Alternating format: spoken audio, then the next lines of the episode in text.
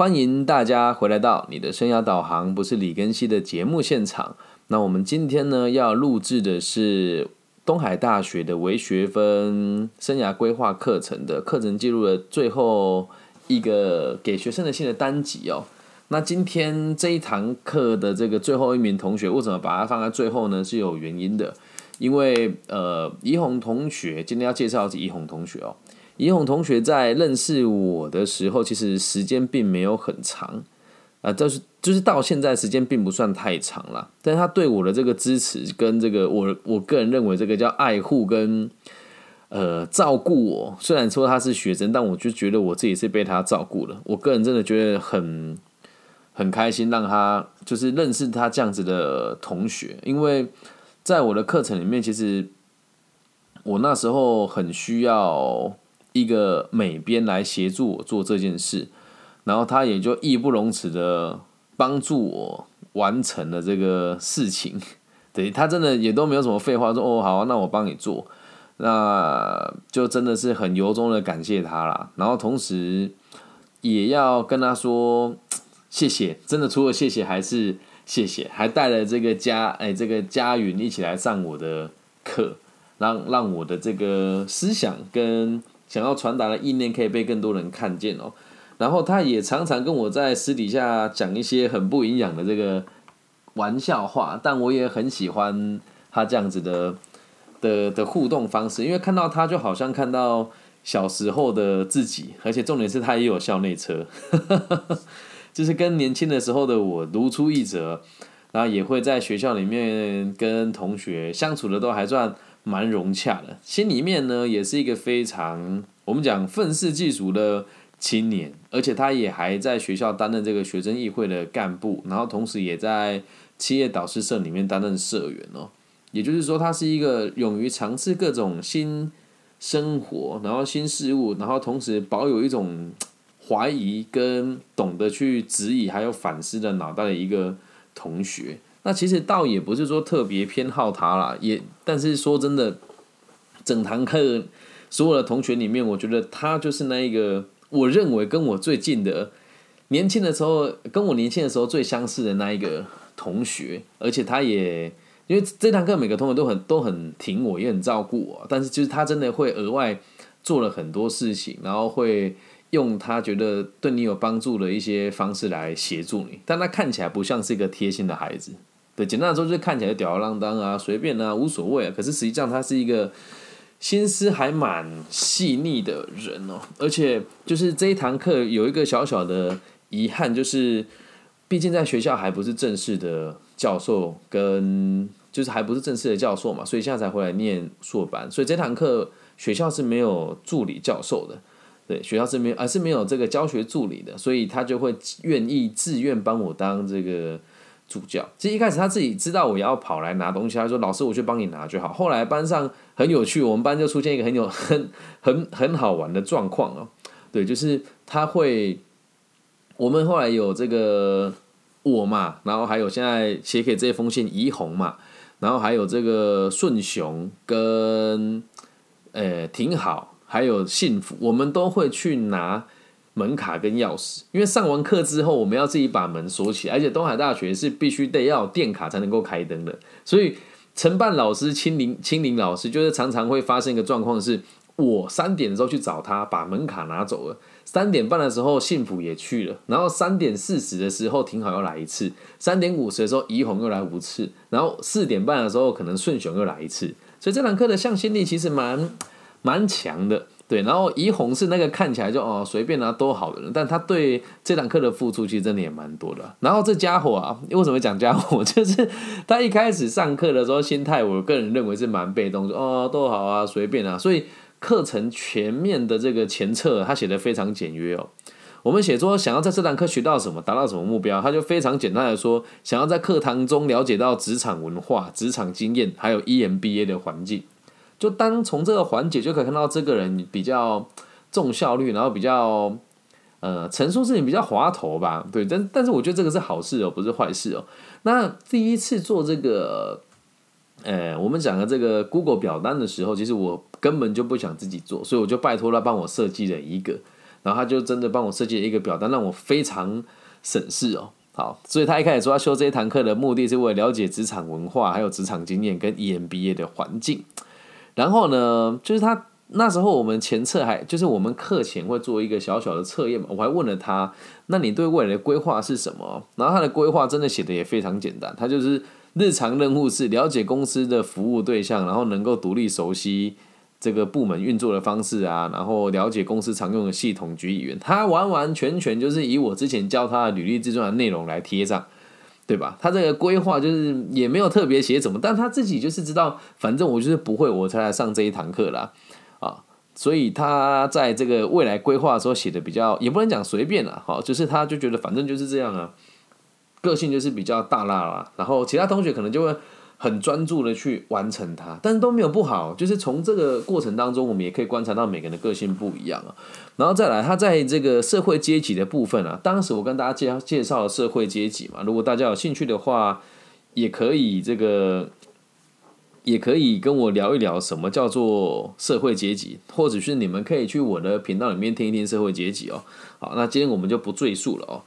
那这现场有人问说，开放何时来季的食物对竞争力有正面影响？这个我等一下再回答。哈，等我等我先把这个节目的内容乱完。好，所以他在这个未来的阶级社会的诶，未来的社会阶级规划里面，并没有非常明确。而且这个部分，我老实说，当时他记，我记得他是没有交作业的。但是经过我跟他口述，他说其实他有很多设计作品呢，但是做的不是很专业，会持续在学生议会里面学习哦，然后强化自己在软硬。软体跟硬体的应用能力，希望自己未来可以以前端工程师为目标，然后最后成为全端工程师。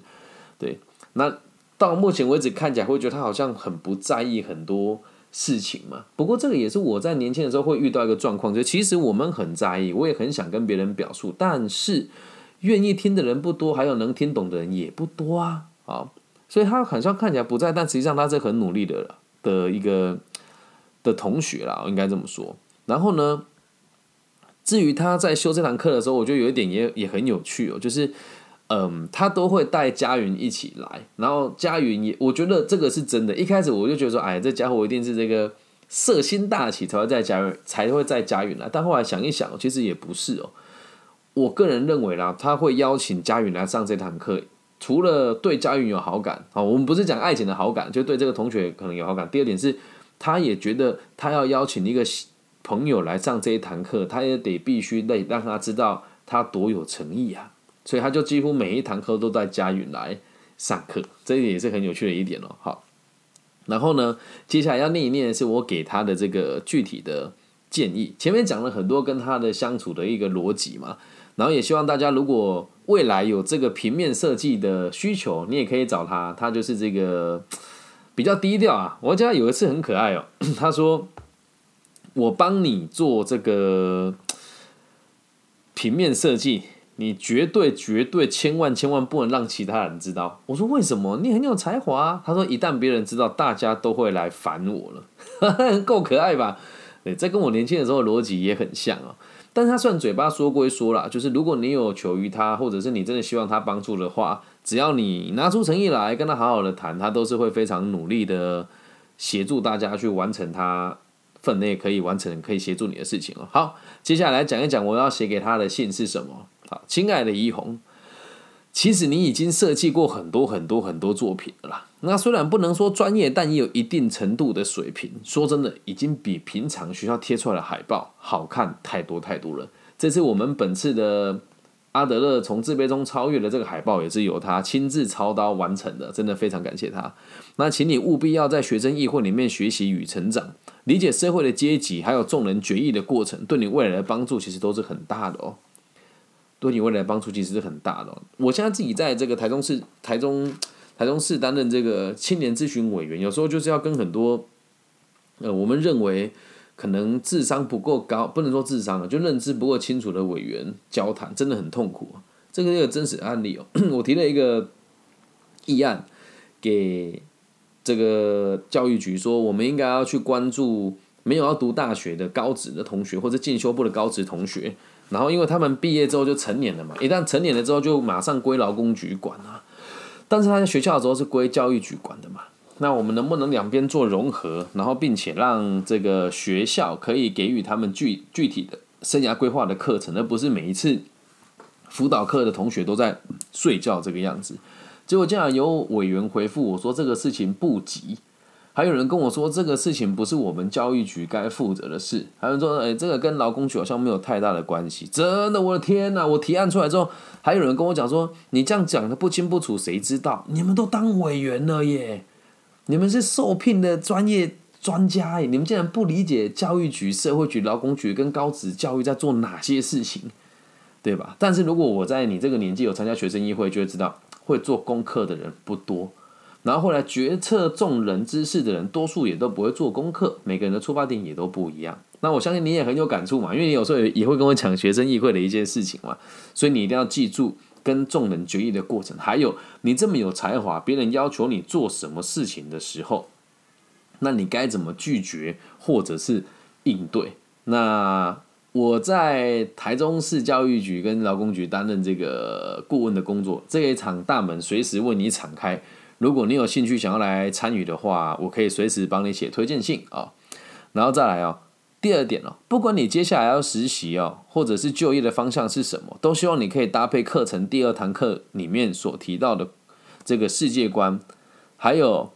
线上软体的这个方便性。不管你在哪个国家，都可以远距离进行，不要把格局给做小了。因为你所在的这个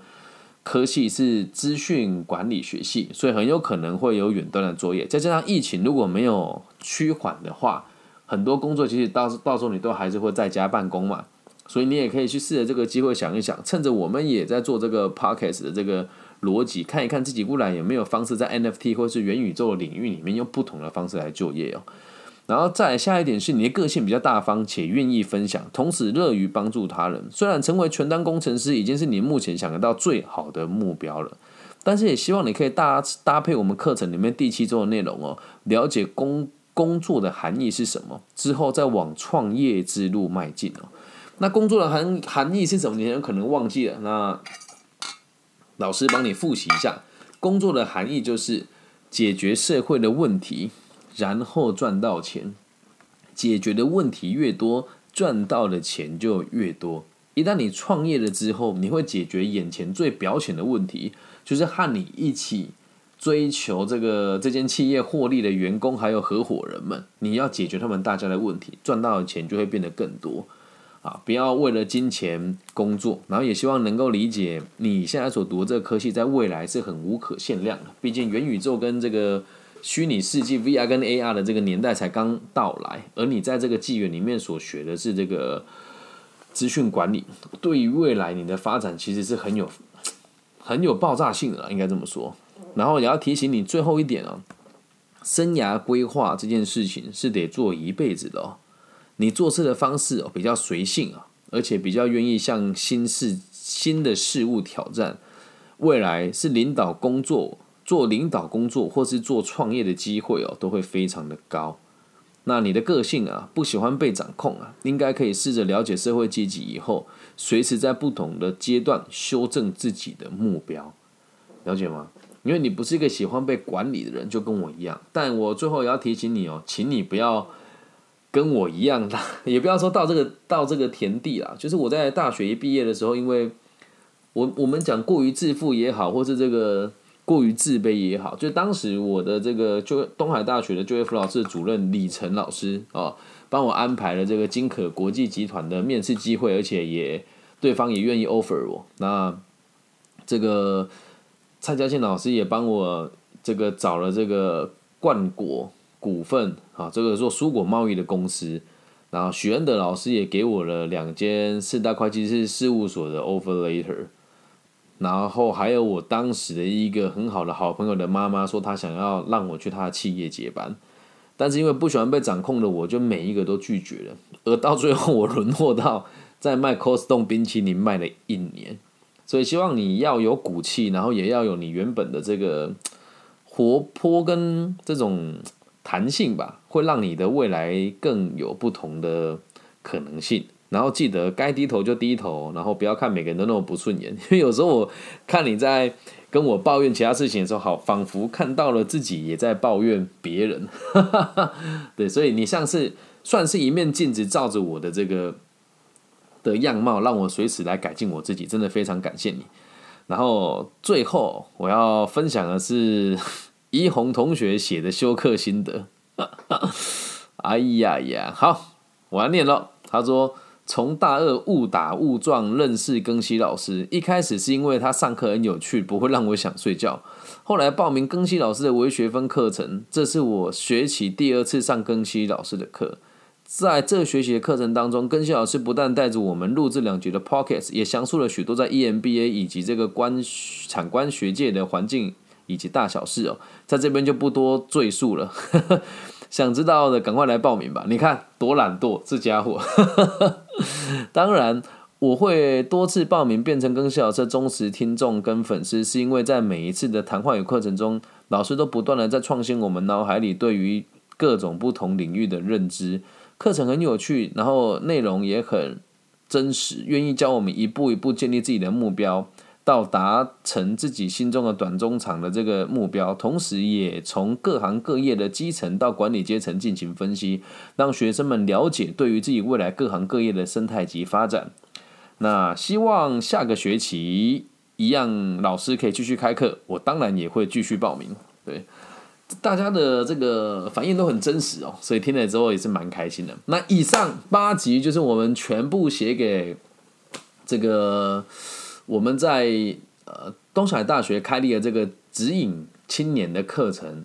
呃，以个体心理学来做生涯规划。这堂课的名字叫做“跟阿德勒一起从自卑中超越”啊。所以每一堂课，嗯，只要你有修满十堂课，然后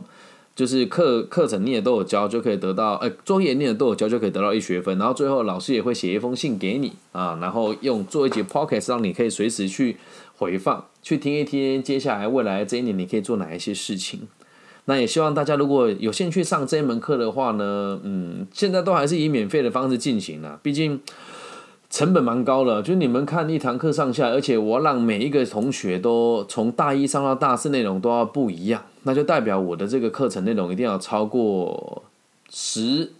到十二个学期的扎实的内容，否则这一群同学无法上到那么的深入嘛。所以也希望大家如果有兴趣的话，也可以一起来东海大学旁听，或者是如果你真的想要一起加入的话，也可以留言给我说你想要听到我们课程内容，我都会把它录制下来，一集一集的放到网络上给大家听，好吗？那以上就是这集全部的内容喽，希望大家喜欢。那最后也要提醒大家，在节目结束的时候，可以帮我找个让你舒服的角落，祝福散落在这个世界每个角落的听众。啊，包含你，包含我，都可以平安、健康、顺心。希望我们的节目的存在，都可以让这个社会有更多稳定的可能性。我爱你们，新年快乐，拜拜。